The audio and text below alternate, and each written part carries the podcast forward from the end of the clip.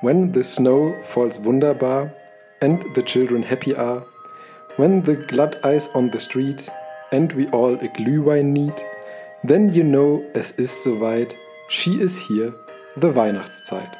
Mother in the kitchen bakes Schoko, Nuss und Mandelkeks. Daddy in the Nebenraum schmücks a riesen Weihnachtsbaum. He is hanging on the balls, then he from the lighter falls. Finally, the Kinderlein zu the Zimmer kommen rein. And it sings the family schauerlich, O Christmas tree. And then jeder in the house is packing the Geschenke aus. Mama finds unter the Tanne eine brand new Teflon-Pfanne. Papa gets a Schlips and Socken, everyone does frohlocken. President speaks in TV, all around is harmony. Bis Mother in the kitchen runs, im Ofen burns the Weihnachtsgans. Merry Christmas, Merry Christmas, hear the music, see the lights. Frohe Weihnacht, frohe Weihnacht, Merry Christmas allerseits.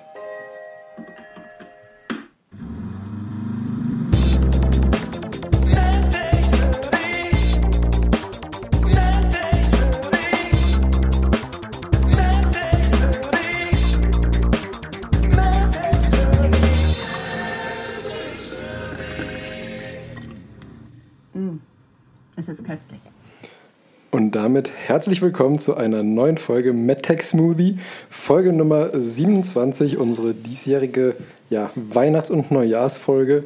Und äh, auf meinen Ohren, wie immer, diesmal allerdings nicht aus Aachen, sondern aus dem beschaulichen, seligen Tal Benedikt Stanitzek. Hallöchen und frohe Weihnachten noch. Sa Hallo, sag's doch, wie es ist. Du wolltest doch gleich wieder Funkloch sagen. ich wollte eigentlich anfangen mit, ja, und ähnlich ähnlich smooth wie unser Intro ist unser ganzes, unser ganzes technisches Setup dadurch so ein bisschen. Ähm, kein Internet, kein ordentliches Mikro, ähm, ja. Ja, und ich habe meine, hab meine Kopfhörer vergessen und jetzt äh, ausgeliehene Kopfhörer von meinen Eltern, äh, die zum Laufen Strom brauchen bzw. geladen sein sollten, eine was sie natürlich nicht waren. Und deshalb, genau, habe ich jetzt an meinem Ohr eine Powerbank hängen.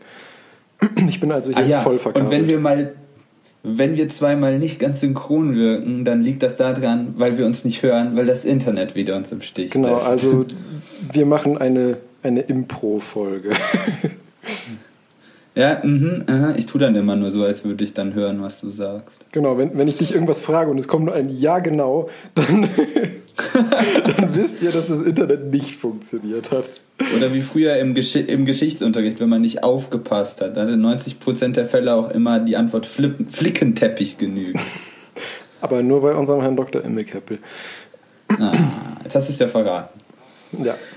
Äh, ja, wir haben die äh, Weihnachtstage hinter uns gebracht. Genau, wir, wir haben es überlebt. Wie war es bei dir? Ich mhm. hoffe, schön. Bei mir war es äh, wie immer. Ich habe sogar das passende T-Shirt an. ja, ähm, bei mir war es wie immer sehr, sehr essensreich, sehr lecker, aber ähm, immer so knapp an der Völlereigrenze vorbeigeschraubt. Ja, das ist ja was, was sich äh, auch mit Corona nicht geändert hat. Nee, äh, ich muss tatsächlich sagen, bei mir war es dieses Jahr dann doch ein bisschen weniger stressig, als es sonst immer ist, weil das bei uns dann immer so ein wie drücke ich eine Milliarde Verwandte in drei Tage Spökes ist. Mhm. Ähm, und das hat jetzt tatsächlich äh, doch ein bisschen weniger gedrückt. Wobei das ja bei uns eigentlich immer schon am vierten Advent anf anfängt und dann ist das quasi bis Silvester so ein konstanter Stresspegel, äh, wo ich dann sage, ah, da, da würde ich eigentlich lieber auf der Arbeit bleiben. Ja. Ja gut, das ist Was, der einzige, sage ich mal, Vorteil bei mir mit einer kleinen Familie, dass äh, es da nicht groß viel zum Drücken gibt, sozusagen in die Feiertage. Und ähm, ja, wir mussten eigentlich auch keine, keine wirklichen Abstriche für Heiligabend machen. Und also Abstriche würde ich jetzt auch nicht. Ich habe das sehr genossen. Wir haben außer äh, vielleicht ganz jetzt, viel lecker aufgepasst, außer vielleicht Corona-Abstrich. Oh, oh Gott, Gott. Oh, die hatten wir tatsächlich bei uns in der Familie äh, jetzt auch noch kurz vorher, weil meine, äh, mein, also meine Familie ja im Gesundheitssektor unterwegs ist. Und dann gab es kurz vorher auch noch mal so ein paar Verdachtsfälle. Es war, äh, ja, Aber es ja. hat dann vor Heiligabend doch noch alles äh, gepasst, dass wir im kleinen Rahmen feiern konnten. Ja, das ist doch cool, sehr ne? schön. Ja. Ja, damit haben wir ja quasi jetzt schon nahtlos äh, angeknüpft. In, äh, wie war es in der Zwischenzeit? Genau, weihnachtlich war es in der Zwischenzeit. Sonst gibt es bei mir tatsächlich. Ja. Hm? Ach so, ich, ich hatte gedacht, ich, ich, wollte die für dich jetzt nahtlos zu äh, den ersten Impfungen überleiten. Zu den ersten ne? Impfungen. Ja, genau. Ähm, wie, du, wie du jetzt schon richtig angemerkt hast. Ähm, heute am 27. Äh, Dezember gab es ja die, die ersten Impfungen, oder, nee, war schon gestern? Nee, heute, 27. hatten sie ja gesagt. Die ersten Impfungen in Ey, Deutschland. Doch, hm? irgendwie war das in Sachsen-Anhalt, die sind doch ein bisschen vorgeprescht irgendwie, keine Ahnung. Sagen wir heute. Ich weiß auch nicht genau. Auf jeden Fall gibt es. Ist das Impfen angefangen worden? Genau, mit dem äh, Impfstoff. Im, ich, ich, hatte jetzt vorhin noch im Radio gehört, für Bonn und den Rhein-Sieg-Kreis gibt es aktuell äh, atemberaubende, ich glaube, 180 Impfdosen. Wo ich mir dachte, was? Wow, was, für, was für ein Quantensprung. Ja, ja irgendwie mit, mit der ersten Lieferung, die sozusagen über Deutschland verteilt wurde, waren das nicht so super viele letztendlich. Ähm, das, das fängt jetzt aber wohl zum Jahreswechsel deut mit deutlich mehr, sage ich mal, weiter an.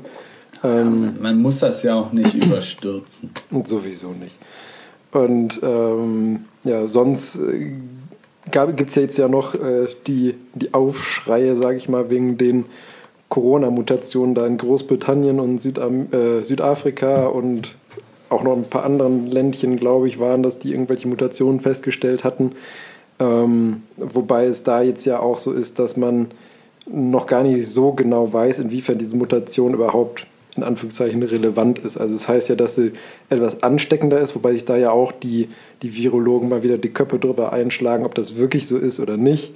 Ähm, ich würde jetzt erstmal abwarten. Ich meine, es ist ganz gut, dass sie da in, in Großbritannien auf jeden Fall die Ausbreitung halt äh, weiter versuchen einzuschränken.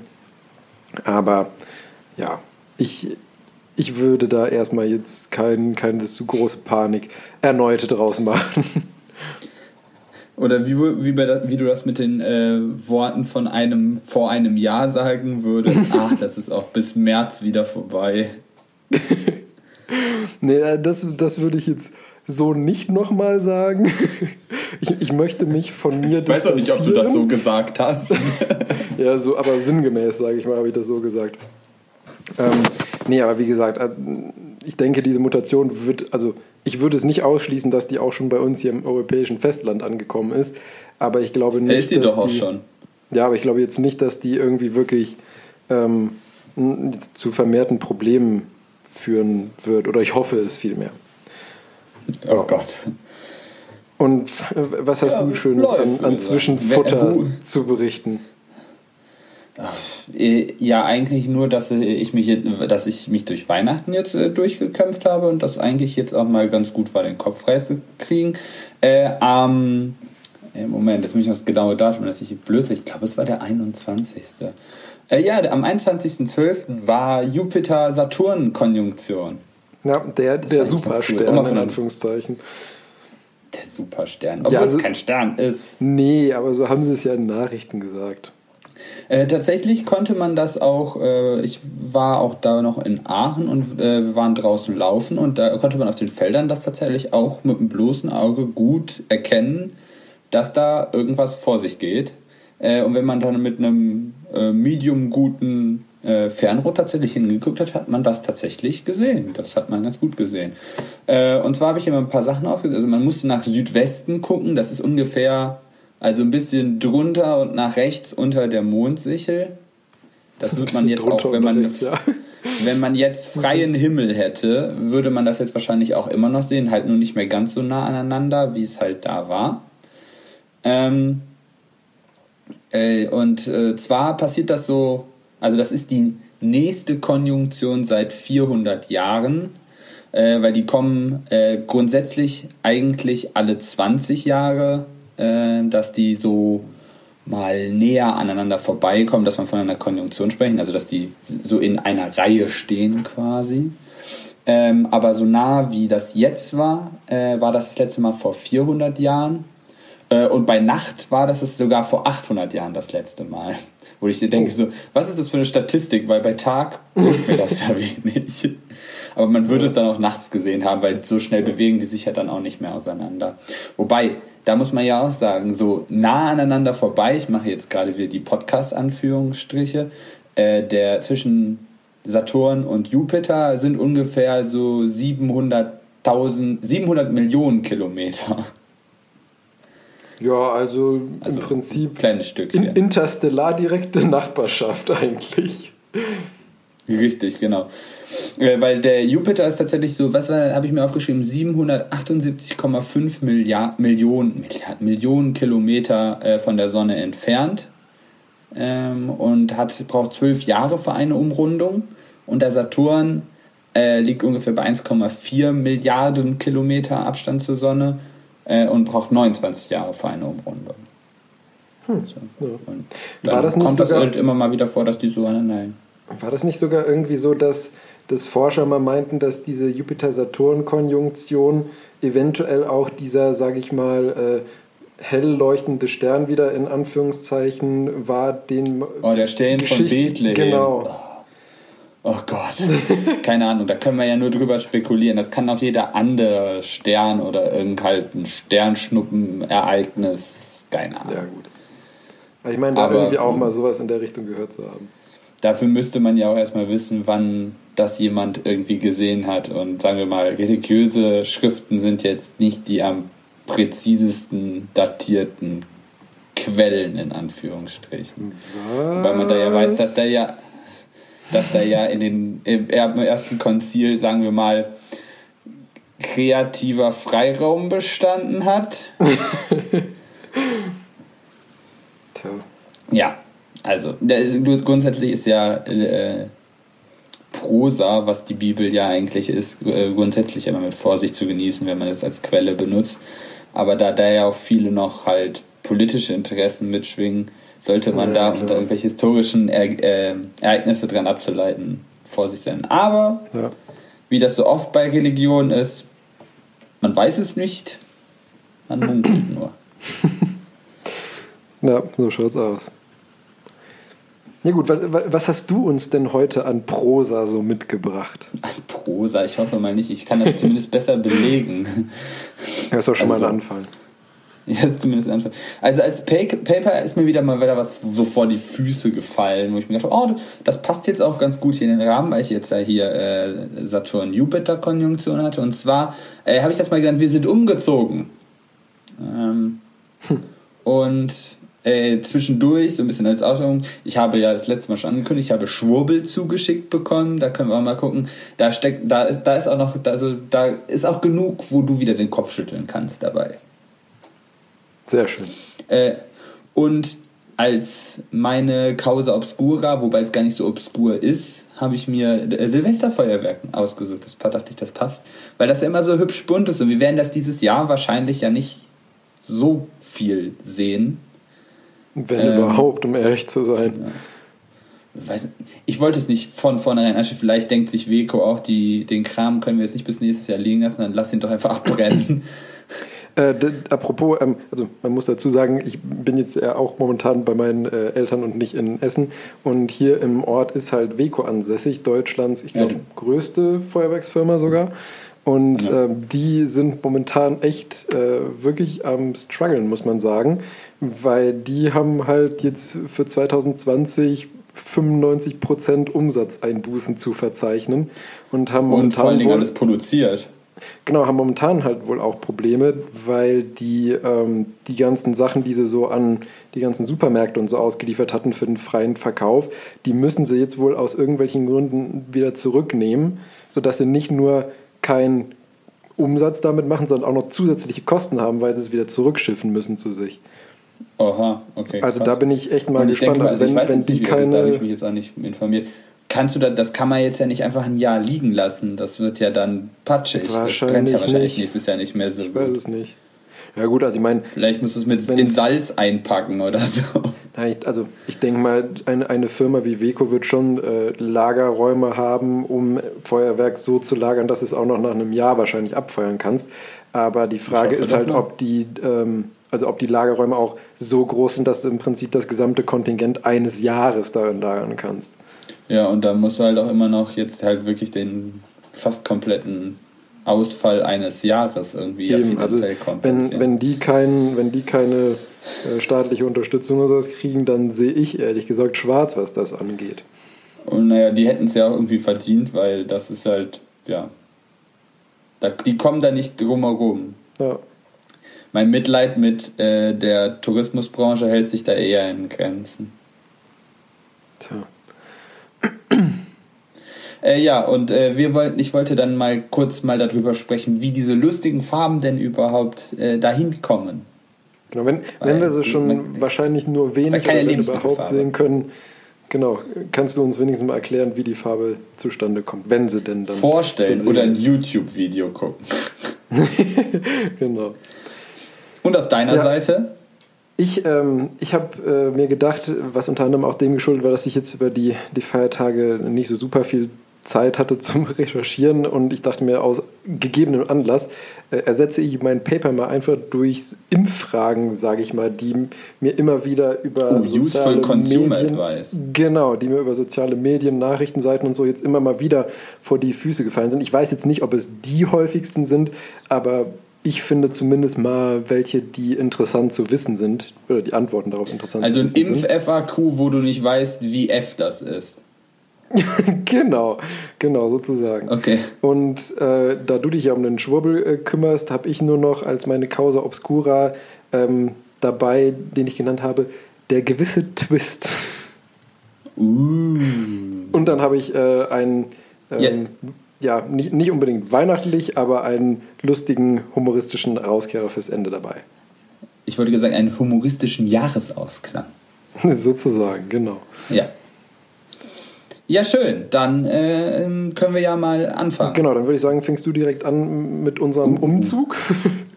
mit, mit eurem Umzug. Das ist eigentlich ziemlich gut, weil das äh, sehr, äh, wir, wir bleiben im Weltraum, möchte ich meinen, quasi. Mhm. Äh, und zwar geht es da um ein äh, Paper, das Anfang noch diesen Jahres äh, veröffentlicht worden ist. Also es wurde eingereicht am 24.01. und akzeptiert am äh, 7.2.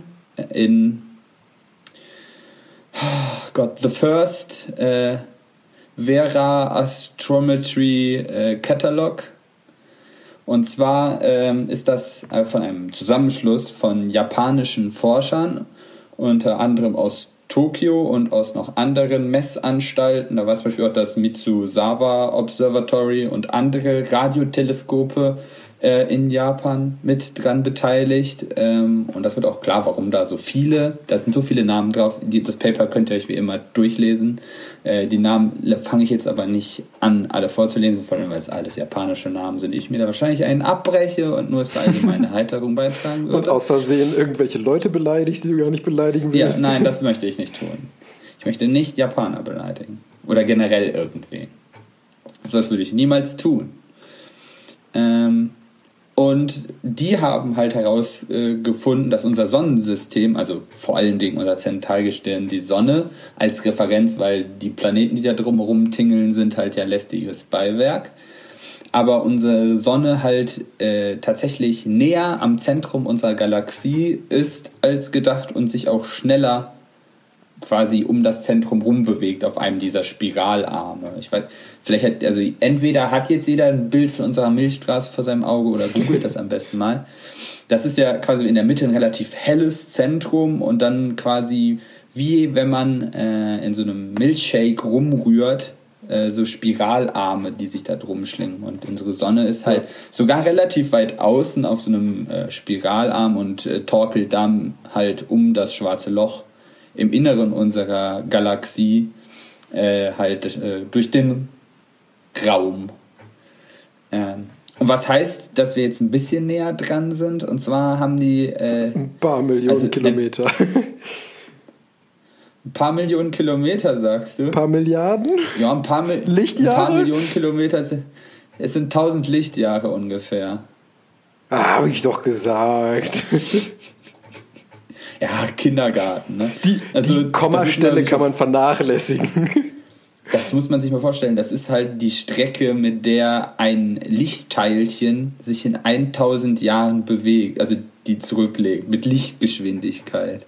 Also mit knapp 290, 300.000 äh, Kilometern pro Sekunde, wenn du da 1000 Jahre unterwegs bist. Ja. Ist ein Stückchen. So gut hat das gepasst. ähm, und trotzdem ist das so, dass man sagt, so auf der, das sind ungefähr 7 bis 8 Prozent, die daneben lagen. Also die bis jetzigen Messungen. Oder Berechnungen, muss man eher sagen. Weil genau da ist nämlich das Problem. Äh, wie misst man das eigentlich? Weil ein Maßband ist ja schlecht. Und gerade wenn du sagst, das sind halt so riesige Distanzen, dann ist halt selbst sowas wie Licht, dass du, das, das ist halt lange unterwegs. und du kriegst ja nicht, also du kannst ja nur dann quasi von dem Punkt aus gucken, den du vermessen willst. Ähm, ich habe mir, das, also als Beispiel wäre das genauso, wenn du versuchst, dein eigenes Haus zu vermessen, aber in der Besenkammer stehst und das ganze Besengerümpel dir vor der Nase rumfliegt.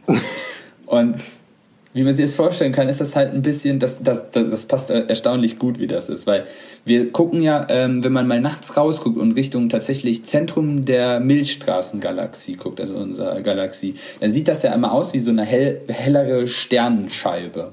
Weil wir halt von mhm. relativ weit außen auf so einem Spiralarm dann Richtung innen gucken und natürlich auf den ganzen Driss gucken, der halt zwischen uns und dem Zentrum der Galaxie ja. ist. Ähm, und das macht es halt dann tatsächlich äh, schwer, den Wald vor lauter Bäumen zu sehen in dem Falle. Ähm, und trotzdem haben da sich schon 1985 äh, mal Leute dran gemacht und geguckt, so äh, halt Milchstraße vermessen, wo sind wir da überhaupt? Äh, und sind dann halt auf ein, auf ein Ergebnis gekommen, dass wir ungefähr 27.000 Lichtjahre, also ein bisschen drüber, 27.300, je nachdem, äh, Lichtjahre weit weg sind von dem Zentrum unserer Galaxie und uns mit äh, circa 220 Kilometern die Sekunde durch den Raum bewegen. Das, also die Sonne und wir dann nochmal auf der Erde relativ dazu. So, und jetzt wäre meine Quizfrage sogar an dich. Weil Wie so misst man denn bin. Geschwindigkeit?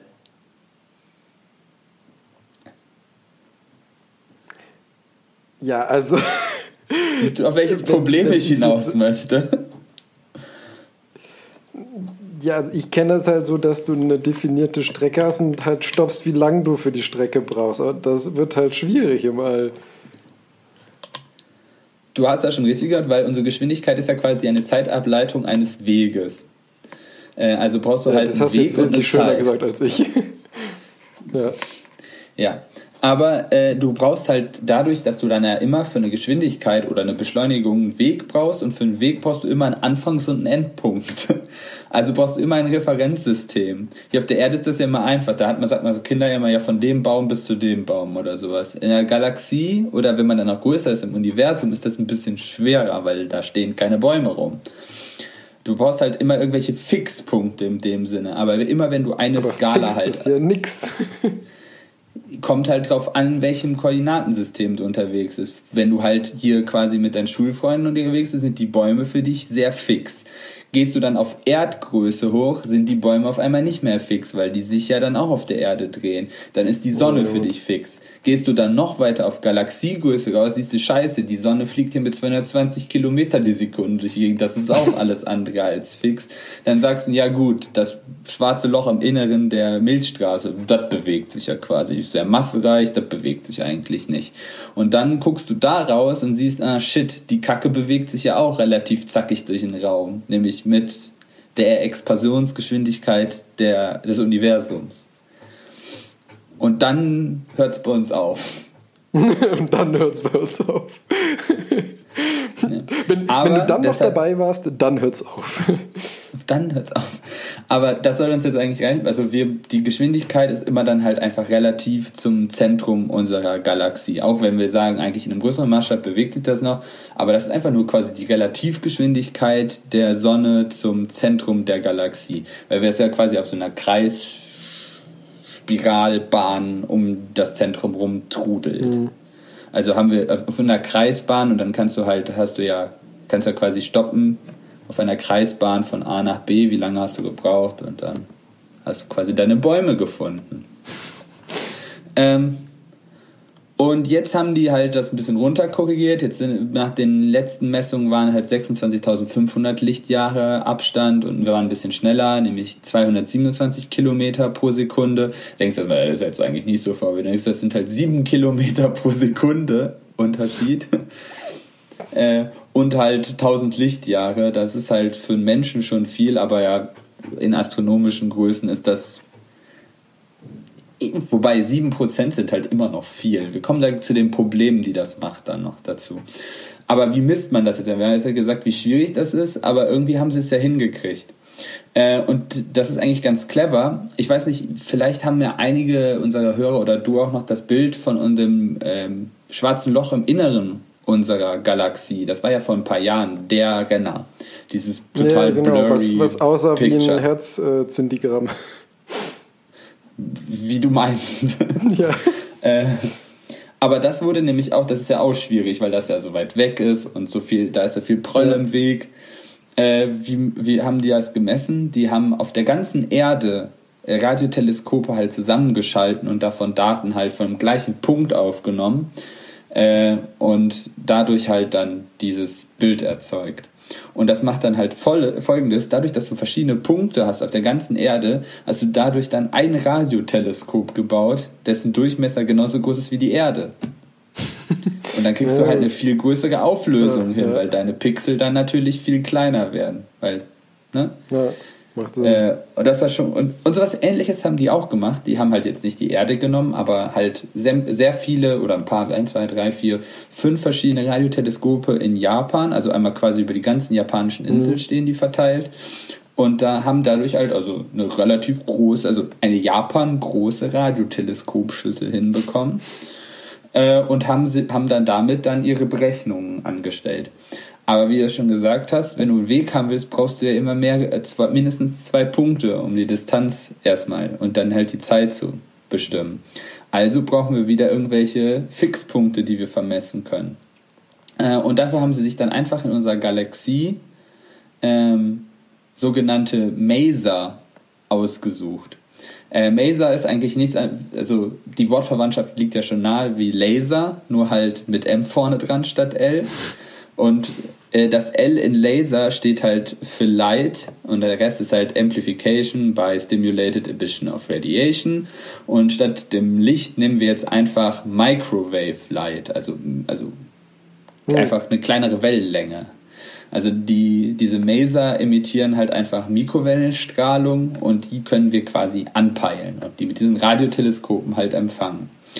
Und da haben die sich halt über ein Jahr lang 99 dieser Quellen halt ausgeguckt und die quasi ein Jahr lang mit diesem Teleskop beobachtet. Und der findige Wissenschaftler wird jetzt gleich merken, in dem Jahr torkelt die Erde ja einmal um die Sonne rum. Jo. So.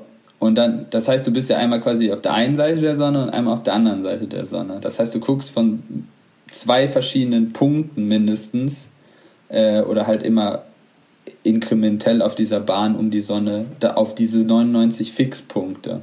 Und dann kriegst du so eine, eine sogenannte Parallaxe. Das hatte wahrscheinlich auch schon mal jemand gehört. Weißt du, was das heißt? Nö. Noch nie gehört. Ähm, das, das ist quasi diese scheinbare Veränderung der Position eines Objekts, wenn der Beobachter seine Position verändert. Also jeder, wenn du halt, sagen wir mal, so guckst auf den Horizont, mhm. der ja eigentlich für dich relativ fix ist, aber wenn du deine Position veränderst, sieht das so aus, als ob Dinge, die näher an dir dran sind als am Hintergrund, quasi sich bewegen, obwohl so, die sich ja. auch nicht bewegen und nur du dich bewegst. Und dadurch kannst du, äh, kannst du halt diesen Parallaxwinkel errechnen und dann ist das halt quasi einfache Geometrie. Äh, dadurch, dass du diesen Winkel Ganz halt sehr genau Geometrie. bestimmt hast. Ganz simple Geometrie. Ist es tatsächlich. Das sind tatsächlich sind das immer nur Dreiecke, die du dann berechnest. Aber diese Daten ja dann zu bekommen, vor allen Dingen zu so einer äh, präzisen, also diese, diesen Winkel so genau bestimmen zu können, das ist ja dann die Kunst. Und deshalb brauchst ja, du auch diese klar. riesige Teleskopschüssel, weil sonst ist das halt nur so ein blurry Punkt und dann sagst du, ja, entweder sind das jetzt vier oder sechs Grad. ähm, und dadurch, dass sie da halt so viele Teleskope zusammengeschaltet haben, haben sie halt einen besonders präzisen Wert rausbekommen. Ähm, So, und äh, damit haben sie das dann halt äh, dann die Position bestimmt. Das wirkt jetzt halt erstmal nicht, Achtung, weltbewegend. Ähm, aber das beeinflusst. Ja, danke. Da habe ich lange gearbeitet. ähm, das beeinflusst halt auch andere Berechnungen, weil, wie du dir sicherlich vorstellen kannst, so äh, Entfernungen zum Zentrum der Galaxie sind ja dann doch schon für einige astronometrische Berechnungen schon ganz interessant. Äh, da gab es zum Beispiel ein Beispiel. Äh, man hatte schon in einer anderen Galaxie halt ein schwarzes Loch entdeckt und das halt vermessen, ähm, was das so an Strahlung aussendet. Man hat die Masse halt über, äh, bestimmt über äh, quasi die ganzen Berechnungen, die man damit anstellen kann. Und ist dann auf den Schluss gekommen, dass, dass das schwarze Loch für sein quasi sein Verhalten, also für die Emittierung der Strahlung, für die Gravitationswirkung auf umgehende Sterne, eine ungewöhnliche Masse hat. Äh, und das konnte man sich halt nicht so erklären, weil das mit den Modellen, die man hat, hat es dann nicht reingepasst. Und dann hat er gesagt, oh, das ist irgendeine Anomalie. Wir haben, oder wir haben das Modell noch nicht verstanden, äh, oder wir müssen es erweitern. Es passt auf jeden Fall nicht da rein. Und das hat man jetzt mit den angepassten Werten nochmal nachgerechnet und auf einmal passt es ins Modell. Also das Modell musste nicht angepasst werden, nur quasi unsere Rechenparameter waren falsch oder nicht präzise genug. Tja. Siehst du mal. So kann man sich mal um tausend so, Lichtjahre vertun. ja. Ich, ich finde ja immer, also ja. ich meine, du hast es ja eben auch schon gesagt, aber ich finde immer noch dieses, dieses Konstrukt Lichtjahr als Distanzeinheit, finde ich immer noch. Das ist, das ist schwer, kann man sich schwer vorstellen. Greifbar, ne? ja. Nee, ja. ist es. Also man sagt das dann immer so, aber wenn man sich das einfach mal dann vorstellt, was das ja. für, den, für den Mensch als Auswirkung halt hat. Und das ist halt das Problem, diese, auf diese Distanzen ist das halt. Wir gucken ja immer in den Sternenhimmel. Und das sind ja eigentlich alles dreidimensionale Räume. Genauso auch ja, wie bei genau. der Jupiter-Saturn-Konjunktion. Du guckst da, siehst das, sieht so aus, als würde da quasi der Saturn gleich in den Jupiter reinfliegen. Dabei sind da halt 700 Millionen Kilometer dazwischen. Das ist halt not even close. Und das ist halt genau das. Von unserer Warte sieht das halt immer so aus, als wäre das ein 2D-Bild. Und uns fehlt halt die dritte Koordinate. Weil auf diese langen Distanzen einfach die Informa diese tiefen Informationen, die du ja immer hast durch irgendwelche, durch den 3D-Blickwinkel, der, der bei Distan den Distanzen einfach verloren geht, weil die Winkel dann ja immer kleiner werden oder immer spitzer, sagt man, der geht dir einfach verloren und die musst du dir halt durch irgendeine andere Tricks wieder zurückholen. Bei vielen Sternen macht man das ja schon mal tatsächlich durch eine Rot- oder eine Blauverschiebung, weil die sich auch durch den Raum bewegen und dann mhm. halt quasi wie so ein, ein Lichtdoppler-Effekt quasi die Wellenlängen verschieben. Ja, äh, oder halt wir eiern halt mit der Sonne da, mit der, um die Sonne rum und machen das halt über diesen Parallaxwinkel. Ich fand's cool. Ja, es ist ja. auf jeden Fall cool, aber ähm, ich, ich, ich finde es immer, also jetzt nicht nur an dem Beispiel, aber ich finde es generell immer absolut faszinierend, was man ja wirklich einfach mit ähm, für einen, sage ich mal, geschulten Mathematiker relativ simplen Methoden alles berechnen kann. Wobei das mein, mein Können und Wissen immer um weites übersteigt. Ja. Gut, hier war ja eher schon tatsächlich, also die Mathematik jetzt nicht so kompliziert, sondern einfach, gut, die Mathematik die ist dann kompliziert, wenn diese Ra ja, und vor allem diese Radiosignale zu entschlüsseln, weil da kommt ja nicht, da sagt ja nicht dann der Maser, wenn du da, da kriegst ja nicht irgendwelche Daten und dann sagt er, hier, hier bin ich, hier bin ich, sondern es ist halt, äh, was war das Beispiel oder sowas, das ist immer dann tanzen Physiker äh, mit einem Aluhelm bei Vollmond im Kreis und hoffen auf so einen kleinen Peak irgendwo und du musst genau wissen, wo und wann dieser Peak ist. Und das ist, äh, ja. Das hört sich dann immer so trivial an, aber alleine so kleine Dinge, um halt einfach nur banale Parameter zu verfeinern. Da steckt so unglaublich viel Arbeit von so unglaublich vielen intelligenten Menschen drin. dass, äh, ja, kann man sich gar nicht vorstellen, weil wenn man denkt, so, ja, dann richtet man das, das Radioteleskop auf diesen Punkt aus und dann ja, guckst du die Daten. Aber, ne, das, wie macht man das? So rein von der Umsetzung. Ich wüsste ja, nicht, wie man das macht. Ja, das ich einfach, mich, dass die Leute. Mich brauchst du erst recht nicht fragen. Ich stelle mir das dann immer so vor, als ob den, den nehmen die Physiker ihre Mikrowelle raus und halten die so in den Himmel irgendwie. Ja, aber wirklich. Ja. Fancy. Mit diesem Bild entlasse ich euch in die dunklen Tiefen. Ach du Jemine. Das ist ja gerade. nee.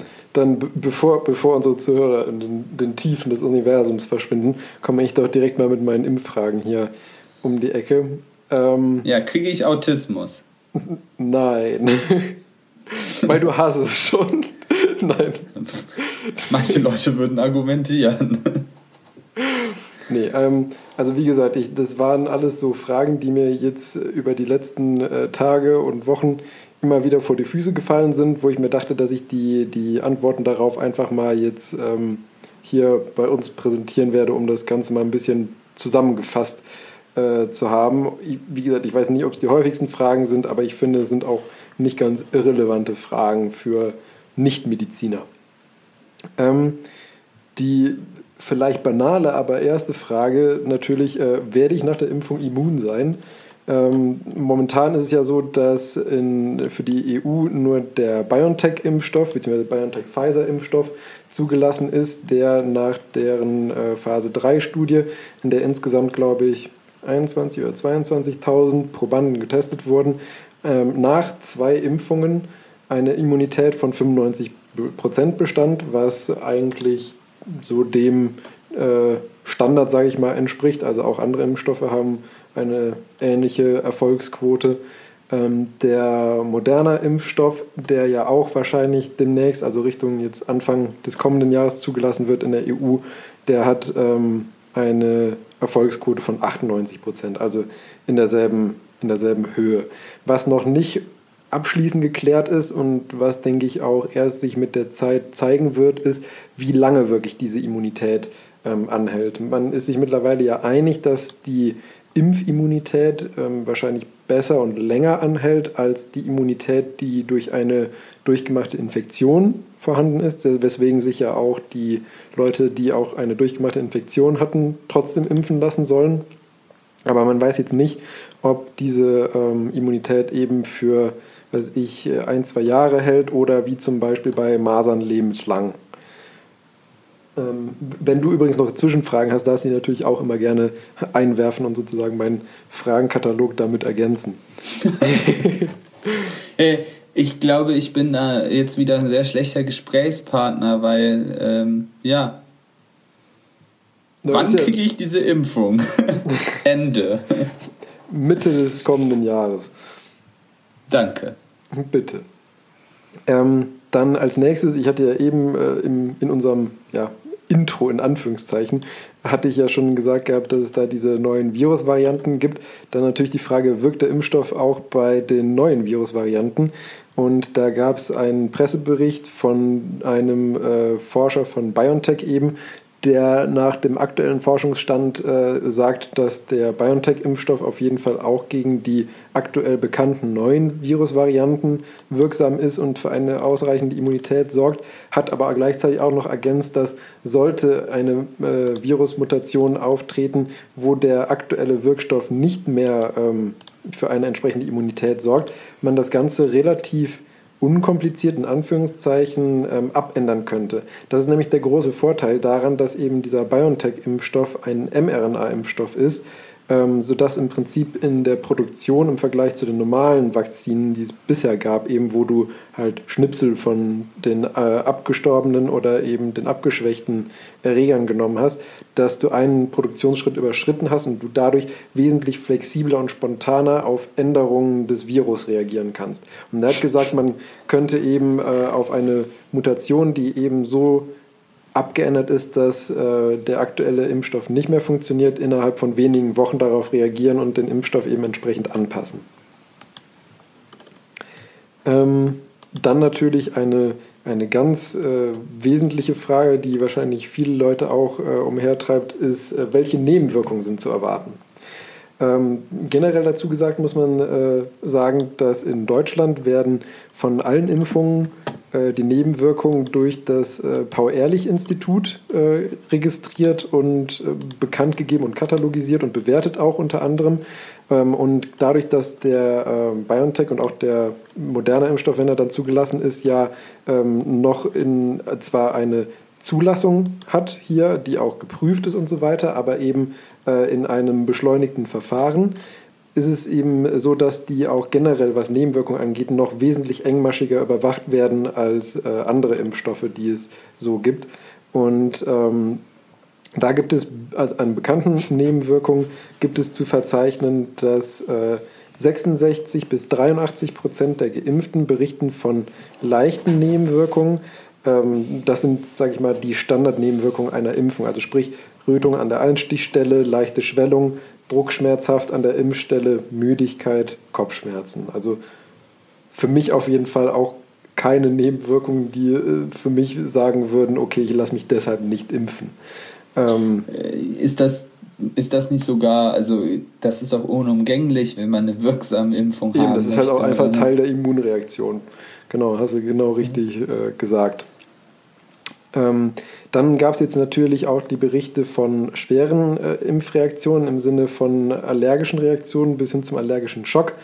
Äh, da ist es natürlich so, dass ähm, das auch bei anderen in, äh, Impfungen bei Leuten, die schon eine bekannte Allergieprädisposition haben, also die viele Allergien haben oder die Asthma haben oder sowas, oder sage ich mal zum Beispiel eine so schwerwiegende Erdnussallergie haben als Klassiker, sage ich mal, dass die permanent so ein ähm, EpiPen, also ein Notfallmedikament dabei haben müssen. Da ist es so, dass man denen momentan äh, erstmal noch zu Vorsicht rät, äh, weil da eben Reaktionen vorlagen, aber alle die, die eben eine solche Reaktion hatten, hatten bekannte allergische Probleme schon vorher. Also demnach ist es jetzt nicht alleinig eigentlich auf diesen Impfstoff zurückzuführen. Und was ich auch interessant fand, in der ähm, Zulassungsstudie von dem BioNTech-Impfstoff gab es tatsächlich sogar, wo ich mich frage, oder wo es mir fast schon ein bisschen komisch vorkommt, wie das denn sein kann. Selbst in der Placebo-Gruppe, die keinen Impfstoff, sondern nur Kochsalzlösung geimpft, in Anführungszeichen, bekommen haben,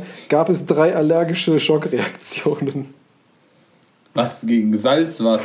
ja, genau. Also Oha. deswegen ähm, ist eine solche Reaktion durchaus im Rahmen des Normalen, sage ich mal so salopp äh, daher. Wie war das klassische Nocebo-Effekt? Ja, genau.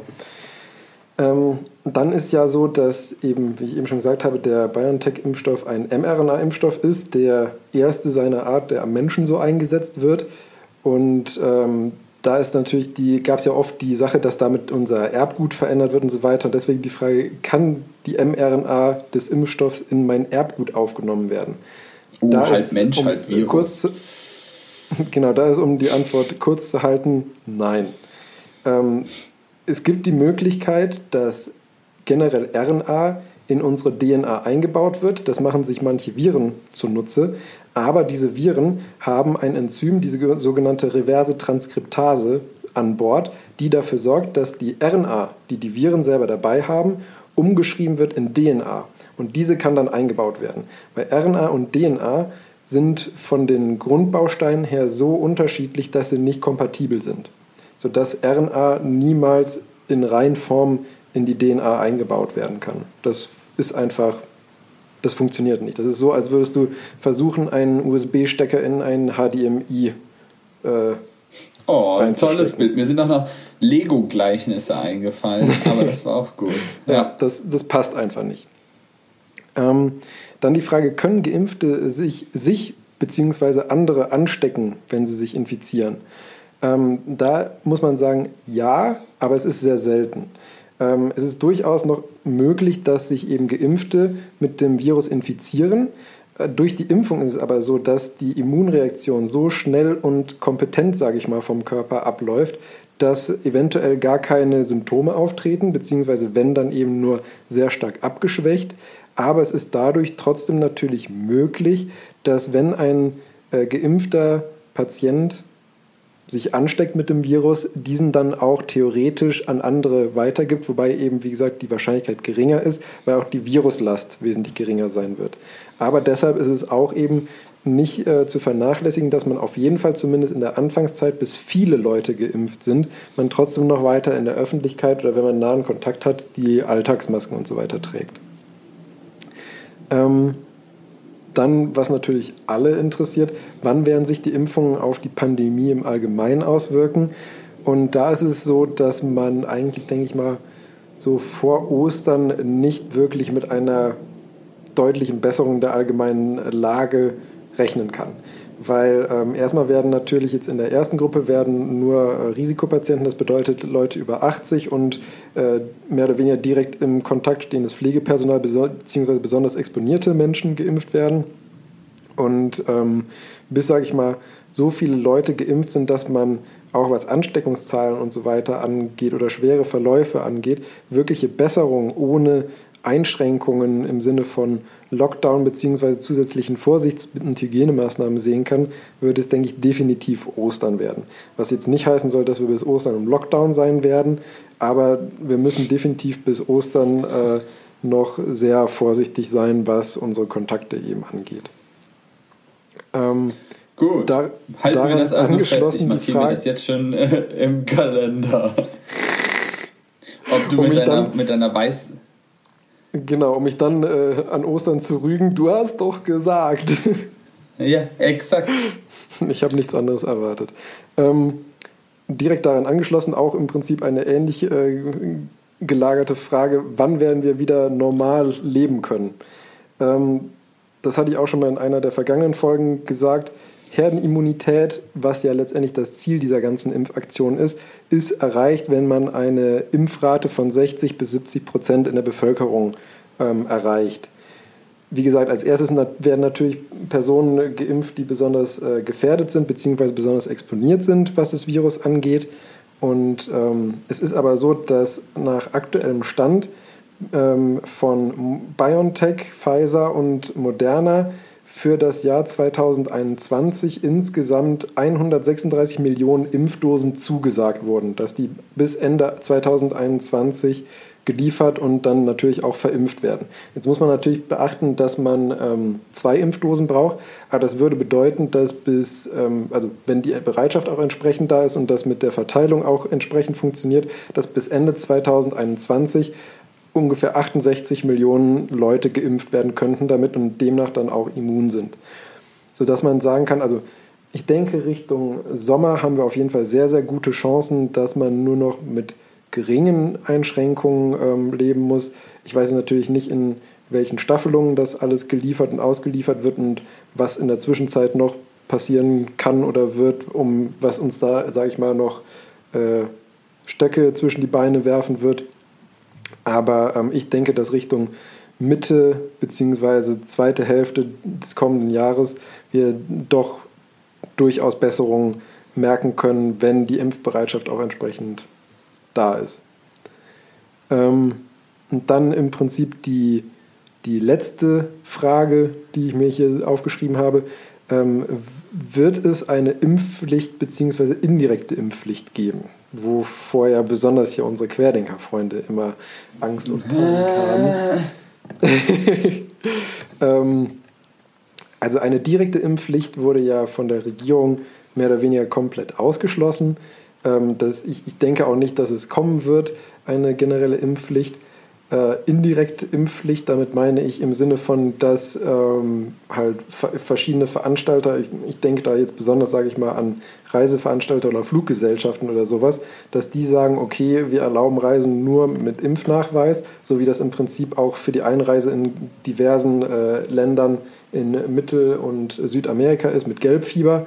Und ich kann mir gut vorstellen, dass ähm, sowas kommen wird, dass man das Veranstalter, also nicht vielleicht nicht nur sogar von Reisen, sondern auch von Großveranstaltungen oder so sagen, dass man eben nur äh, kommen kann, wenn man eben geimpft ist. Ich muss aber auch sagen, dass ich das eigentlich richtig finde, weil ähm, ja, man, man kann mit einem ja relativ unaufwendigen, einfachen Eingriff mit äh, niedrigem Risiko äh, dafür sorgen, dass man eben für seine Mitmenschen ein geringeres Risiko für eine Ansteckung äh, darstellt. Und deswegen finde ich das durchaus legitim, dass da eben Veranstalter, die ja auch letztendlich die Verantwortung für die Sicherheit dann tragen, sagen, okay, wir wollen eben auf maximale Sicherheit gehen und deswegen fordern wir von unseren Gästen, Passagieren oder was auch immer ein, dass die geimpft sind, wenn die unsere Angebote nutzen wollen. Alle von der Pharmalobby gekauft. Alle von der Pharmalobby gekauft. Genau. genau. Eine Frage hätte ich tatsächlich noch. Ja. Da bin ich jetzt auch nämlich immer drüber gestolpert, wo ich mir gedacht habe, so, puh, weil dann, dann kommen auch immer wieder die Sachen so, ja, es wird ja gefordert von den Hardcore-Impfbefürwortern, ähm, dass äh, die äh, Kosten für die Behandlung von Impfgegnern und so Querdenkern, was Corona angeht, nicht mehr von den Krankenkassen übernommen werden sollen weil die ja sowieso alle selber schuld sind und äh, asozial sind. Und dann kommt immer nur dann zurück, so ja, dann wollen wir auch dann nicht die Impfschäden be bezahlen, mitbezahlen. Was sind Impfschäden und welche kann ich bekommen? Jetzt äh, war tatsächlich einmal kurz das Internet weg, aber ich denke, auf die Hauptfrage bezüglich, was sind Impfschäden, kann ich trotzdem eingehen. Ich habe den Anfang nicht ganz mitbekommen. Ähm, Egal, das war Geschwurbel. Impfschäden bedeutet letztendlich, ähm, sage ich mal, Beeinträchtigungen der Gesundheit, die langanhaltend sind und direkt eben auf die Impfung zurückzuführen sind. Ähm, es gab zum Beispiel im Rahmen, äh, wer sich daran erinnert, der Schweinegrippe, das war 2006, nee, später? Ah, ich weiß es nicht mehr. Irg irgendwie so irgendwas zwischen 2005 und 2010, meine ich, müsste das gewesen sein. Auf jeden Fall, als es die Schweinegrippe ähm, gab, wurde dann ja auch ein Impfstoff dagegen entwickelt. Und ähm, im Rahmen von dieser Schweinegrippe-Impfung gab es dann später. Äh, Januar 2009 bis August 2010. Na, okay, war etwas später als gedacht. Ähm, aber bei dieser Schweinegrippe-Impfung hat man dann später festgestellt, dass es eben als sogenannten Impfschaden bei bestimmten Leuten mit einer entsprechenden ähm, genetischen Prädisposition äh, es durch die Impfung zur Erkrankung an Narkolepsie, also der, der Schlafkrankheit sozusagen, ähm, kommt nee, Schlafkrankheit stimmt nicht, das wird durch einen Erreger ausgelöst. Aber Narkolepsie bedeutet, dass es eine neurologische Erkrankung, wodurch man immer wieder äh, unwillkürlich und auch nicht beeinflussbar durch Ausschlafen oder sonstige Sachen immer wieder kurz halt äh, einnickt und wegpennt. Und ähm, da gibt es jetzt, glaube ich, insgesamt international 1300 Fälle von. Aber das war jetzt ähm, bezogen auf die Zahl der Geimpften, war das Risiko, glaube ich, bei 1 zu 600.000 oder sowas. Und das sind halt Sachen, die treten sehr selten auf ähm, sind natürlich für die ja, Betroffenen. 1 zu 600.000 ist jetzt halt, wenn du das jetzt mal auf die, auf das, was da jetzt uns beim äh, bei Corona jetzt auf uns zurollt, ja doch schon. Ja, eben. Deswegen. Signifikant. Ja, gut. Ich meine, ähm, du musst auch bedenken, es gibt halt auch vererbbare Erkrankungen, die eine äh, Inzidenz von 1 zu 3000 haben. Ähm, Aha, jetzt ist nämlich Und da schreit keiner. Ja. Deswegen, ja. also die, die Sache ist halt auch immer mit, ähm, da, da, sagen dann natürlich Leute, das hätte man doch vorher wissen müssen. Aber bei, einem, bei einer Inzidenz von 1 zu 600.000 oder so, ich meine, selbst wenn du 100.000 Leute in der Zulassungsstudie getestet hätte, ist die Wahrscheinlichkeit ja. sehr hoch, dass es halt einfach nicht bemerkt hättest. Und das sind dann Sachen, das ist natürlich für, für das äh, Individuum hochtragisch, das will ich gar nicht verharmlosen, aber ist halt einfach nicht zu vermeiden. Man, in sol solchen Sachen haben dann manche Leute einfach dann die A-Karte gezogen. Ja, aber ja, sowas ist, dann zum Beispiel ein, ein Impfschaden, um auf deine Frage ah, okay. zurückzukommen. Wunderbar. Ja, also für mich steht das auch außer Frage. Solange, sobald die mich lassen, werde ich das machen. Äh, Gerade, also weil, was ist unsere Alternative? Wir müssen irgendwas anders machen. Oder wir können es halt so weitermachen, wie es jetzt bis jetzt ist, wie es momentan ist. Aber das ist kein zukunftsfähiges äh, Modell. Nee, definitiv nicht. Und dann hilft nur äh, den Virus grundsätzlich leugnen. Also wenn er nicht da ist, brauchst du auch nichts gegen tun. Oder es so lassen, wie es jetzt ist, oder sich notgedrungen impfen zu lassen. Was mir auch jetzt schon mal hier aus der Familie entgegengeschlagen ist, war so ein bisschen, äh, ja, ich lasse mich jetzt erstmal nicht impfen, weil wenn ja dann die Herdenimmunität erreicht ist, brauche ich mich ja auch nicht mehr impfen lassen. Wo ich mir denke so, uff, wenn halt jeder so denkt, funktioniert das mit der Herdenimmunität ja nicht. Und letztendlich ist es ja auch so, ja, auch so kommt man wieder an sein normales Leben dran, aber das ist halt schon auch ein bisschen unsolidarisch. Ja, und ich meine, das ein bisschen, also das ist jetzt, also da wage ich mich selber ein bisschen aufs Glatteis, weil ich nicht die, äh, die Zahlen wirklich äh, absolut kenne. Ich meine, das ist jetzt ja auch, wer als erstes den Impfstoff und so kriegt, das ist ja auch gestaffelt und nach Prioritätsstufen. Wie gesagt, als erstes ja. über, über 80 und eben äh, direktes Personal und gefährdete Leute. Stufe 2 ist ja medizinisches Personal und über 70. Stufe 3 ist ja ähm, über 60 und so halt äh, hier Lehrer, Polizei, Feuerwehr und so weiter. Also halt wie man so schön sagt, systemrelevante Berufe. Und dann Stufe 4 ist ja im Prinzip alle. Und ähm, dadurch, dass wir eine ja sehr alte Bevölkerung sind, muss man ja sagen, weiß ich ehrlich gesagt gar nicht, dass wenn sozusagen ähm, einschließlich Stufe 3 alle schon durchgeimpft wären, bei was für einem Prozentsatz wir schon wären. Wobei man dann ja trotzdem äh, also beachten muss. Die Zahl kann ich. Ja, also. In dieser letzten Gruppe sind laut Hochrechnung ca. 50 Millionen Deutsche drin. Also kommst du mit dem Rest logischerweise nicht auf dein Soll. Ja, okay. Aber gut, ich meine, dann hättest du ja immerhin schon mal drei, also wenn in der letzten Gruppe 50 Millionen sind, hättest du ja, sag ich mal, wenn jetzt ausgehst davon, dass wir 80 Millionen sind, 30 Millionen geimpft. Ähm, wobei man natürlich dazu sagen muss, dass alle über 60-Jährigen, wenn man jetzt mal noch ein bisschen die Polizisten, Feuerwehr, Mediziner und so ausklammert, das sind ja jetzt nicht die Leute, die groß noch berufstätig sind, im Alltag unterwegs sind und die, sage ich mal, wirklich Potenzial haben, es groß zu verbreiten. Ja. Deswegen ähm, mit der reinen Prozentzahl, finde ich, muss man auch ein bisschen vorsichtig umgehen, ähm, weil wenn du eben jetzt schon 30 Millionen nur durch die ersten drei äh, Kohorten erreicht hast, wie relevant das wirklich für den Alltag, also die Alltagsimmunität, nenne ich es mal einfach, ist. Aber das sind Sachen, ich denke mal, das muss man einfach gucken, wie es sich jetzt entwickelt. Also warten wir das ab. Genau. Abtrinken okay. und Tee warten. Oh, schön. Das ist normalerweise mein Spruch. Genau. So. Ja. Und jetzt zum Schwurbel. Denken oh, wir quer. Ja, erheiternder Schwurbel. Ich bin dieses Mal darauf gestoßen worden und zwar geht es um die, Achtung, äh, Akala Quell Filterkanne die ist mir zugeschickt worden, weil ich jetzt, weil ich äh, damit rumgepollt habe, dass ich so eine, so eine Britta Wasserfilterkanne habe für mein Leitungswasser. Mhm. Ähm, und da tatsächlich auch mal eine Blindverkostung gemacht habe, ob ich mir das nur einbilde, dass das funktioniert oder nicht. Weil es ist halt ein Aktivkohlefilter, mein Gott, natürlich. Und äh, vorher hat es halt nach Chlor geschmeckt, nachher nicht mehr. Das ist soweit so gut. Und dann ist mir jetzt aus Witz dieses Dingen äh, zugeschickt worden. Und ich habe erstmal gesagt, so, ja, ist eine etwas teurere Ausführung meiner Filterkanne. Sieht auch so ähnlich aus und so. Und dann lese ich hier äh, folgendes. Äh, bei jedem Schluck Wasser, den Sie trinken, gibt es zwei Möglichkeiten als Ergebnis. Erstens, das Wasser ist stark von der Natur enthemmt, etwa mit Mikroplastik, Glyphosat, äh, Moment, ich habe mein Kabel hier, Nitrate aus Gülle und Bakterien belastet. Im Leitungswasser werden immer häufiger Fremdstoffe in Tests gemessen, Ökotest und Co. Hierzu kommt, dass durch äh, den hohen Druck in den Leitungen die natürliche Schwingung des Wassers verloren geht. Im Klartext, denaturiertes Wasser wird vom Körper als Fremdsto Fremdstoff betrachtet.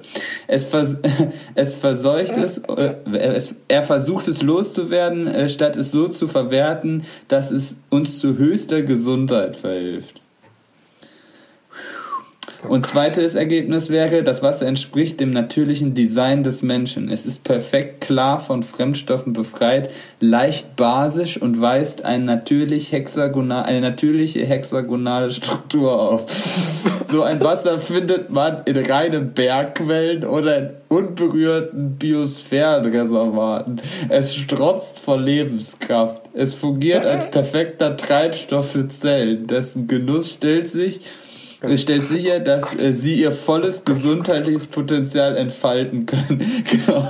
Und da habe ich dann auch das Lachen angefangen und dachte so, oh Gott, oh Gott. Erst da hast du ja. angefangen zu lachen? Nein, das war schon zwischendurch, aber das hat so harmlos angefangen. Ja. ja. Oh Mann, ey. Ja. Wer kennt sie nicht? Oh Gott, ja, da ist halt alles drin. Die von so nach dem Motto. Struktur von Wasser, wer kennt oh, sie nicht? Boah. Ja, da hat jemand in Chemie nicht aufgepasst. Und das da Ulkige ist, das könnte. Aufgepasst. Wobei, das mit dem Hexagon würde man das hinkriegen. Das ja, könnte man sogar hinbekommen. Du hast ja immer 120 Grad. Du könntest ja die Wassermoleküle so aneinander poppen. Jo, da habe ich auch dran gedacht. Aber wenn du sagst, hexagonale Struktur bedeutet das für mich, dass es die Moleküle in einem Kristallgitter angeordnet sind. Und dann yeah, würde das dann bedeuten, dass es nicht flüssig ist. Genau. Ich, ich fand gut, dass es der, der Druck in unseren Leitungen kaputt macht. Also wenn du das, das unser sapschiges Bachwasser hier trinkst, dann ist das in Ordnung. Aber wenn das bei uns aus der äh, Warmbachtalsperre kommt, dem zweitbesten Leitungswasser Europas, dann ist das gefährlich für dich, weil das vollkommen, was, wie haben sie das genannt? Denaturiert und vom Denaturiert? Äh, ja. Ja. Und das Ulkige ist, das, da bin ich halt drauf geschoben und dann ist auf dieser Seite gibt's noch mehr. Und der, gleich der erste Reiter hieß Laborbefunde. Oh, das triggert mich ja dann uh, ein bisschen, uh, ne? Oh ja, da will man direkt draufklicken. Da will man direkt draufklicken und das habe ich ja. natürlich auch getan. Und da geht's natürlich, du kannst hier mich für 58 Cent zu deinen Kartuschen, die du da kaufst, um dein Wasser wieder ganz zu schwurbeln, äh, Testprüfstandsprotokolle bekommen. Äh, und zwar, wir haben unsere Kannfilter und Standfilterkartuschen vom Gewerblichen Institut für Umweltanalytik in Tenningen und der Umlab GmbH in Kassel auf Herz und Nieren testen lassen. Getestet wurden Schwermetalle, Medikamentenreste, Pestizide, Nitrat und viele andere Krankmacher. Und so wie das hier steht, ich nehme mal an, dass sie meinen, dass das rausgefiltert wird und nicht zu 99,9% in der Kartusche drin ist. Die Premium-Kartusche hat nämlich, diese Kartusche kommt in unserem Standardfiltersystem bla bla blub zum Einsatz. Äh, Trialogen 99,23%, Kupfer 99,9%, Silber und Uran 99,9%, Pestizide zum Beispiel. Also, so viel da drin ist. Ja. Nein, also ja, aber ich denke mir auch, also wenn, neun, nur, wenn nur 99,9% des Urans aus deinem Leitungswasser gefiltert wird, dann hättest du ein Problem. Zumal, also. Oh Gott, der normale Filter filtert nur 90% Uran raus. Ich, ich wollte nämlich gerade sagen, auch schon als du angefangen hast hier mit, mit Schwermetallen. Musst aufpassen, das können die Iraner so schon in der Anreicherungsanlage verbauen. wenn du also schon angefangen hast hier mit Schwermetallen und Pestiziden und so weiter, ähm, das ist halt vor dem Filtern auch schon nicht im Wasser, ne? wenn du ja, ja. Außer, das ist nämlich das kommt. Lustige. Das war nämlich genau das bei diesen Labortests, wenn du da, äh, wenn du das, die du da halt dann äh, hier äh, pa Labortest Papierdruck kannst du kaufen für 58 Cent. Und wenn ich jetzt sage, so ein Ding will ich haben, so ein, so ein Ding hier, und da steht dann halt drauf, ähm, wo stand das hier? Äh, äh, äh. Wir haben eine Leitungswasserprobe vor der Filterung mit Akala Premium Kartusche und eine Probe mit dem gleichen Ausgangswasser nach der Filterung mit der Akala Premium Kartusche von einem unabhängigen Labor für Sie prüfen lassen. Sie können sich sicher sein, dass Ihr Akala Skala Quell Wasserfilter leisten kann. Und das steht dann halt drin. Äh, ich würde ja sowas gerne einfach mal äh, kaufen, nur um zu sehen, dass mein Leitungswasser vorher auch schon unbedenklich war. Ähm, ja. Also, aber ich lehne es prinzipiell ab, Schwurblern Geld in den Hals zu schicken. Ja, äh, sch sch bla, bla, bla. Ja. Wahnsinn. Das Gewerbliche Institut für Umweltanalytik kann halt eine, sie müsste halt gucken, ob die denn dazugehören. Wenn das der gleiche Laden ist, ist das ja in Ordnung. Ich hatte aber noch eine dritte Sache, die ich hier gefunden habe, die mich sehr fasziniert hatte. Und zwar verkaufen die nicht nur sauberes Wasser, sondern auch Salz und Zucker. Und zumindest, da gibt es hier das Halit-Salz fein, nämlich ein Kilo für schlappe ist das auch 7 mit, Euro. Mit ultra, ist das auch ultra stark mit hohen ppms? Eieiei. mein Gott, wir könnten einen Laden aufmachen. Sei das. Akala Halit-Salz wird von einem Ausläufer eines Gebirges abgebaut. Nicht eines. Ja. Den Kalkalpen. Ich habe keine Ahnung. Äh, es besticht durch seine diamantenähnliche kristalline Struktur. Aha. Ja, Salz ist ein Kristall. Ja. Und ich Was hoffe, heißt denn diamantenähnlich? Ich wollte sagen, ich hoffe eigentlich nicht, dass es diamantenähnlich ist, weil das ist nicht, schlecht für die Zähne. Das ist schlecht für die Zähne, in der Tat. Sei denn, du hast Diamantkronen. Ja, genau. Akala Halitsalz ist 100% natürlich und ohne Zusatzstoffe. Hä? Salz ist Natriumchlorid. Was soll das für ein Salz Zusatzstoff sein, den du da rein tust? Salz als Konservierungsstoff oder wie? Salz mit Salz. Ja, gut. Es ist Fair nicht enough. raffiniert. Da muss man sagen, da muss man sagen, da könnte man so argumentieren tatsächlich. Ich meine, die Kochsalze, die wir oder die Speisesalze, die wir im Supermarkt holen, haben, sind ja oft angereichert mit Fluor oder Jod. Da könnte man sagen, dass das als Zusatzstoff, sage ich mal, gezählt wird. Okay, okay, okay. Äh, ja, aber dann würde dann, weil die sind ja dann auch nicht raffiniert, raffiniert, äh, frei von Umweltbelastung, ohne Kinderarbeit und ohne Sprengstoff abgebaut. Mit Hammer und Meißel. Tick, tick, tick, tick, tick. ohne Sprengstoff abgebaut. Das habe ich noch nie irgendwo gelesen. In Pakistan und Deutschland chemisch kontrolliert. Hast du gerade gesagt chemisch oder schäbig? Chemisch. Es ist in okay. Pakistan und Deutschland chemisch kontrolliert. Und dann kommt mein Lieblingssatz. Es ist ein rechtsdrehendes und basenbildendes Salz. Ein vollständiges Salz mit allen Elementen. Aha, hervorragend und mild im Geschmack. Ich frage mich immer, was die mit ihrem Drehen äh, da immer haben. Ich weiß auch nicht. Was ist, ist linksdrehendes Salz schlecht? Und wie messe ich, mein, ich das? Ja, da hatte ich ja erzählt gehabt, hier im Zusammenhang mit Kontergan und so weiter, wenn du ein chirales Zentrum in einem Molekül hast, dann kannst du tatsächlich unterscheiden zwischen rechts und links rumdrehend. In einem, äh, ja, das ist wirklich. Es so. ist Salz. Aber eben, es ist Salz. Das ist halt kein Molekül. Das dreht sich nirgendwo hin. Naja, es ist Natriumchlorid, das ist streng genommen, na, es ist ein Ion. Ja, eben. Ionen drehen sich nicht. Ey, Vielleicht schon, aber denen ist es egal wie rum. ja, genau. Oh Gottes Willen, ey. Ja, okay. Ja. Nee, nee, nee. Ja, ähm, ich hätte die perfekte Überleitung gerade. Ja, leite Komm. über, das macht mir immer schlechte, dass da tatsächlich anscheinend Leute, oh, es gibt doch DVDs und Bücher. Nahrungsergänzung, was kann man oh da Gott, noch kaufen? Nee. Bitte auf. Oh, ich kann irgendwas aus Koralle kaufen. Sango-Koralle, Pulver komm, im Glas. Kommen wir vom rechtsdrehenden Kochsalz äh, zu meiner Causa Obscura, der gewisse Twist. oh nein, oh nein. Oh ja, okay, okay, okay. Okay, ich I see what you did there. Passend. ähm, ah, dann, deshalb durfte ich auch nicht weitermachen, weil das, genau. das war zu, Sonst zerstörst du meine Überleitung. genau. ähm, also meine, meine Causa Obscura ähm, ist diesmal ein zweijähriges Mädchen, was äh, beim Hausarzt vorstellig wurde, beziehungsweise ich denke mal fast eher beim Kinderarzt, wegen äh, postprandialen Erbrechen, also Erbrechen nach dem Essen. Ähm, da das ja. Kind sonst weder Durchfall noch irgendwie Verstopfung hat und auch sonst keine anderen Symptome aufzeigt, diagnostizierte der einfach eine Gastroenteritis, also letztendlich einfach äh, Magen-Darm-Infekt und äh, schickt es wieder mit Hausmittelchen, sage ich mal, heim. Äh, als dann aber nach äh, drei bis vier Tagen die Symptome überhaupt nicht besser werden, ähm, schickt er das Mädchen letztendlich dann in die nächstgelegene Klinik, um das Ganze doch mal noch genauer abklären zu lassen.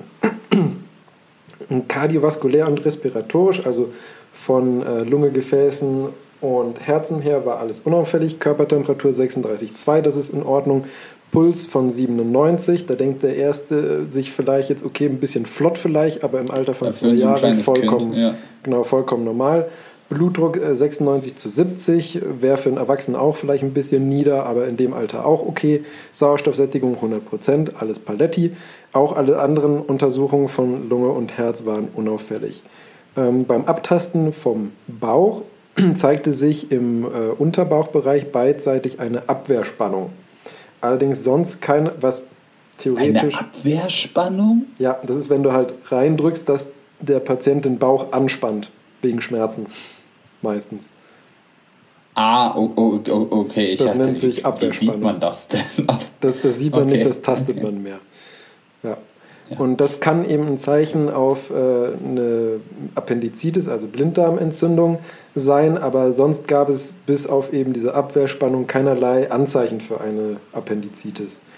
Ähm, in der Blutuntersuchung zeigten sich die äh, weißen Blutkörperchen erhöht und auch der CAP, also Entzündungswert im Blut, war deutlich erhöht auf 32 Milligramm pro Liter. Normwert ist unter 5 normalerweise.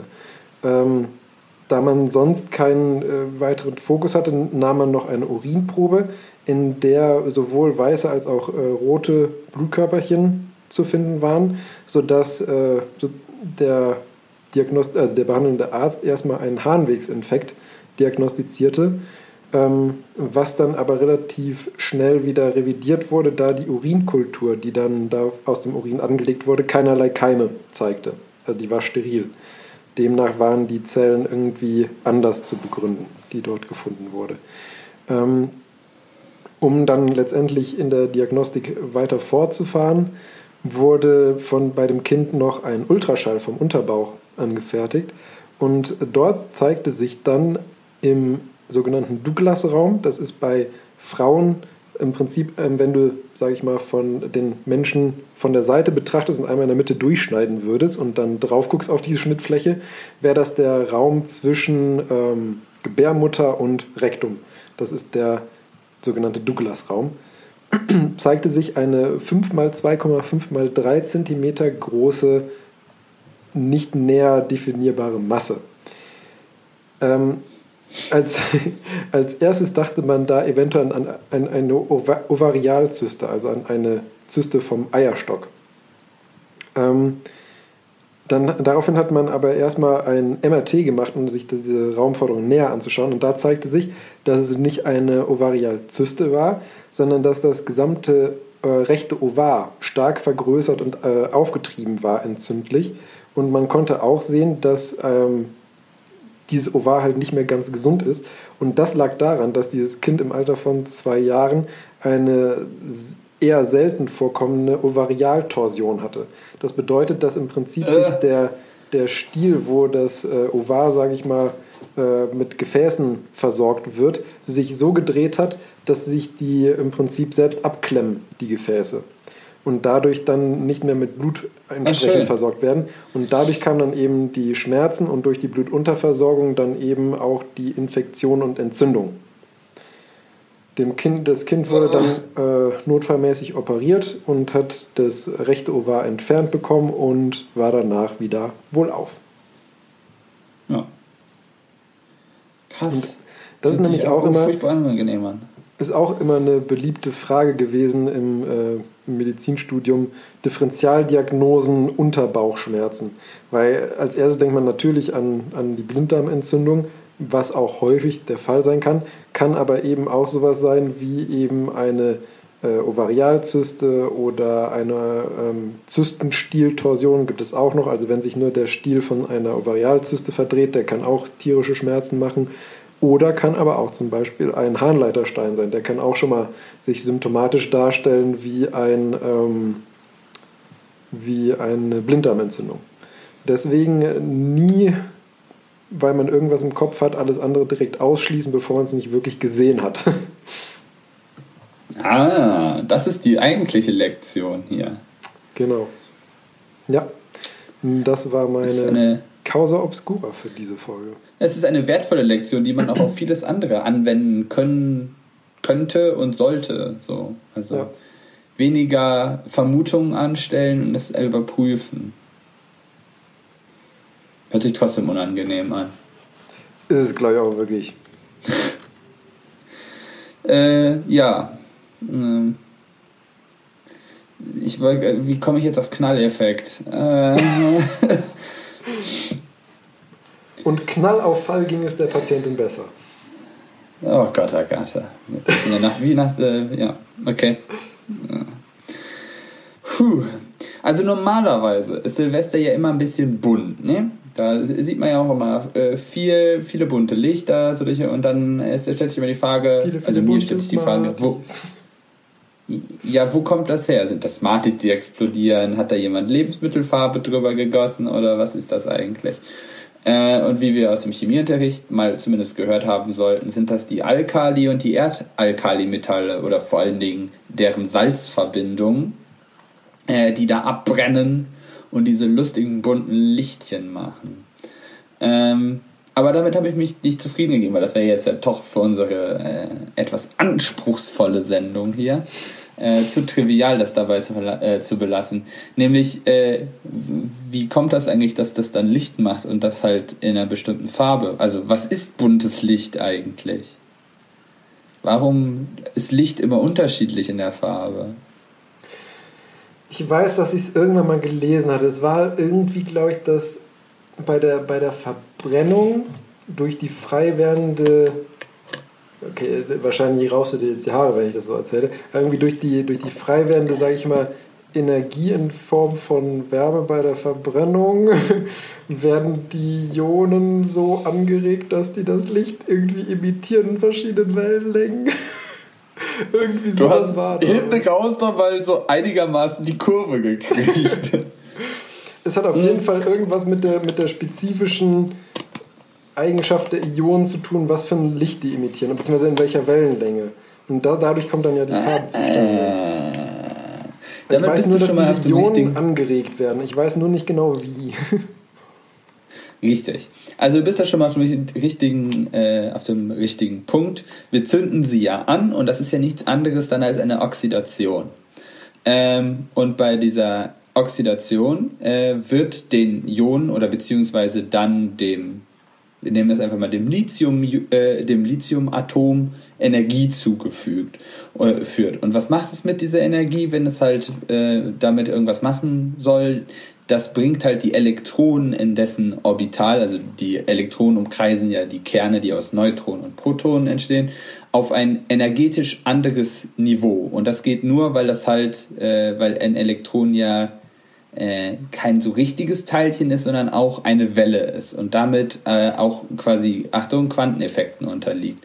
Und das fliegt dann einfach, also das, das, das hüpft dann auf ein anderes energetisches Niveau, also wenig energetisiertes Elektron, hochenergetisiertes Elektron.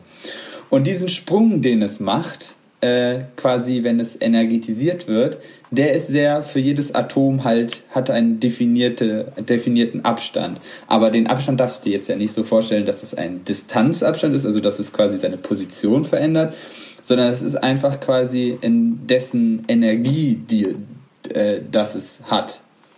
Und wenn das jetzt halt quasi, das ist ein Zustand, den es dann annimmt, wenn es viel Energie quasi in der Umgebung hat, es ist schön warm in der Umgebung, es kann Energie aufnehmen, Bewegungsenergie aufnehmen, also kinetische oder potenzielle Energie und rutscht dann auf dieses höhere Niveau. Aber wenn dieser äußere Einfluss der höheren Energie weg ist, fällt es dann auch schon wieder auf sein Standardniveau halt dann irgendwann dann halt halt wieder zurück. Und wenn es halt von dem hohen Energieniveau auf das niedrige Energieniveau ist, hat es, muss es halt, hat es Energie zu verschenken. Und äh, das Elektron weiß sich nicht anders zu helfen, als diese überflüssige Energie dann in Form eines äh, Lichtquants, nämlich eines Photons, abzugeben. Und da es ja diesen definierten Energiesprung hat, hat dieses Photon dann halt auch diese definierte Energie. Und das Photon äh, kann nicht anders, als diese Energie halt in einer Wellenlänge äh, darzustellen. Und das sind diese okay definierten Wellenlängen, die wir dann quasi, also die unsere Augen dann als eine bestimmte Farbe interpretieren. Ähm, und bei Lithium wäre das jetzt eben, Lithium brennt rot und das sind dann so ungefähr 670 Nanometer Wellenlänge mhm. äh, von sichtbarem Licht. Äh, bei Natrium wäre das dann halt gelb, also wenn es gelb leuchtet, ist das Natrium. Äh, das bisschen, äh, hat eine bisschen kürzere Wellenlänge, nämlich 589.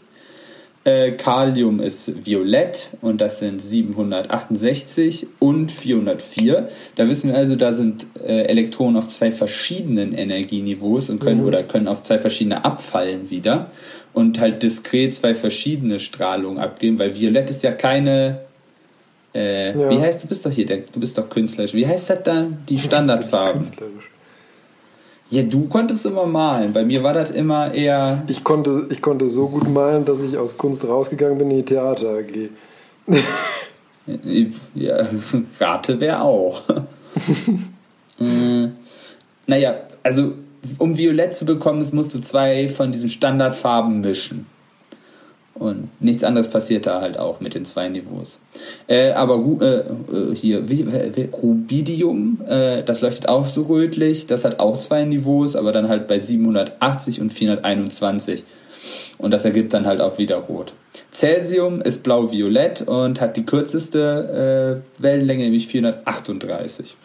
Und dann gibt es, das waren jetzt nur die Alkali-Methoden, also Cäsium Metalle. Wird, also ich, aber eher selten verwendet, oder? Ja, ach, das ist radioaktiv. ich habe noch, ich habe noch, noch, noch viel verrückter gehabt. Das waren okay. jetzt nur die Alkalimetalle und die Erdalkalimetalle, also die zweite Spalte äh, im Periodensystem, die kann das nämlich auch. Und da haben wir zum Beispiel Calcium, das ist orange-rot. Ich glaube, Barium Strontium, ist grün, oder? Ja, Barium ist grün und Strontium ist auch nochmal rot. Aber Strontium würde ich jetzt auch nicht verwenden. Äh, und dann gibt es noch andere außer den Alkali- und Erdalkali-Metalle, die das auch können. Das sind nämlich zum Beispiel äh, Selen, Indium, Europium äh, oder hier das äh, äh, Radium. Radium leuchtet kaminrot, wenn du es anzündest. Schön. Äh, das ist das Zeug, was du tatsächlich auch früher benutzt hast, um äh, Uhrzeiger anzumalen, damit die im Dunkeln leuchten. Stimmt, stimmt, richtig. Ja. Ja. Und da hat man auch eher nachher gemerkt, dass wenn man den Pinsel anleckt, dass das halt. Ja, da gab es so ganz, ist. ganz, äh, gab's oder gibt es sogar als anerkannte Berufserkrankung für so äh, Zifferblatt und Zeigerbemaler. Ich weiß jetzt nicht, wie, wie da die richtige Berufsbezeichnung ist. Aber bei denen war es wirklich oft so, dass dadurch, dass die halt damit hantiert haben und dann eben gut, ich meine, macht man halt eigentlich auch nicht, aber die haben halt oft auch den Pinsel angefeuchtet, indem sie dran geleckt haben. Und die haben alle irgendwie Zungen- und Mundbodenkarzinome bekommen. Oha. Ist das nicht auch von so ein Ding äh, im Dritten Reich gewesen, dass da irgendwie Zwangsarbeiter für hergenommen wurden? Kann gut sein. Aussieht also ja. was ganz Furchtbares. Das, ja, ja, also nicht anlecken. Ähm, ja, aber so kommen die bunten Farben. Also das war jetzt halt hart ja. trivialisiert, aber ich hatte ich verstehe diese harte Physik dann irgendwann nicht mehr und ich habe dann auch halt logischerweise. Nee, aber ich fand es gut nachvollziehbar und gut auf den Punkt gebracht. Und ich habe direkt eine Frage, äh, vielleicht kannst du das auch äh, noch mit beantworten. Ich meine, nach demselben Prinzip funktioniert doch eigentlich auch äh, die in Anführungszeichen Herstellung von Röntgenstrahlung, oder? Das ist doch auch, dass du da im Prinzip ja auf dem Wolframblock in der Regel drauf ballerst mit Elektronen und die Elektronen, die da drauf schießen, die Elektronen in dem Block auch ein Energieniveau dann halt verschieben und durch diesen Sprung in Orbitalen dann halt diese Röntgenstrahlung emittiert wird. War das nicht auch so? Also ist ja, das, das nicht dasselbe Prinzip? Ja, das ist dasselbe schon, Prinzip, oder? halt nur auf einem anderen Wellenband. Das ist ja, ja, du siehst jetzt hier, äh, das ist ja 500, 600 Nanometer, 700 Nanometer Wellenlänge. Das ist halt sichtbares Licht. Aber wenn du halt, also wenn du halt länger machst, dann wird es halt irgendwann infrarot, da siehst du es nicht. Und wenn du es kürzer machst, wird es halt ultraviolett. Und dann, wenn du es noch kürzer machst, kommen irgendwann die Mikrowellen und dann kommen irgendwann halt äh, die Röntgenstrahlen. Ja. Das sind halt Krass. hochenergetische das war mir noch Strahlung. Gar nicht so bewusst, das ist ja eigentlich das, dasselbe Prinzip, was unsere Knochen durchleuchtet, bringt das Feuerwerk zum Leuchten. Sehr schön. Ja, gut, ne? Das ja, also grob Faktor. gesagt. Was machst du denn mit den ganzen Wellenlängen? Das ist ja Radiostrahlung, nee, äh, Gigahertz, ja, Megahertz. Nee, und dann ich weiß, hast ja recht. Koppelst, das, wir hatten die Diskussion ja dann auch schon mal hier bei den bei dem 5G-Masten und dem Blödsinn. Ja. Stimmt. Dass du da tatsächlich ja dann auch schon mehr Energie einkoppelst, aber ne? Und wenn du es immer mehr machst, kannst du da dann halt auch Leute mit durchblasen, quasi. Du musst halt nur anscheinend die richtigen Energieniveaus äh, erwischen. Ja. Das könnte man auch mal machen. Wie geht, aber ich bin halt kein Physiker. Wenn es so einfach. Ich habe da nur gefährliches Halbwissen. Ja, sehr schön. Reicht doch für uns. Ja, gut. That was it. That was it. Dann, ähm, was hast du heute Schönes gelernt? Ach Gott, Agathe, es geht das schon wieder ja. los.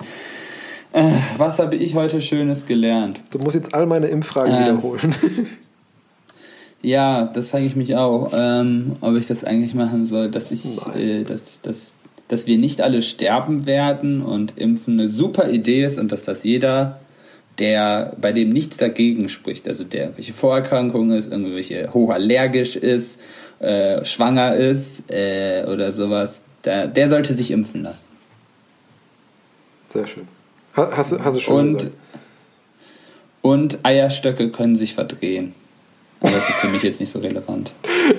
Eierstöcke können sich verdrehen. Geil, ja. Ich bin jetzt gerade sogar am gucken weil du das gerade mit der, mit der Schwangerschaft gesagt hast. Ähm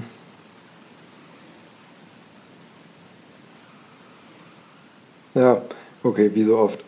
Ähm, weil ich, ich habe hier nämlich tatsächlich sogar die, praktischerweise heute noch die, die Fachinfo von der Kreisstelle Nordrhein bekommen zum Impfstoff von BioNTech und äh, wo dann halt alle Sachen, möglichen Sachen drinstehen. Und da steht eben zur Schwangerschaft, dass bisher ähm, noch nicht äh, ausreichend Informationen vorliegen für eine endgültige Bewertung bei der Schwangerschaft, aber aktuell keine ähm, Anzeichen dafür vorliegen, dass der Impfstoff äh, embryonale oder fötale Schäden bewirkt. Also, aber könnten wir das nicht uns als Gesellschaft gönnen, dass man sagt, äh, Schwangere oder eben so, also wo du so denkst, so, ah, das Klar, müsste jetzt nicht unbedingt so, sein. Das, so wird die, es auch die, Für die ist doch gerade die, ich wollte gerade sagen, für die ist doch gerade die Herdenimmunität gedacht im ja. engeren Sinne. Nee, natürlich, da ist auch vollkommen recht und so wird das ja auch gehandhabt.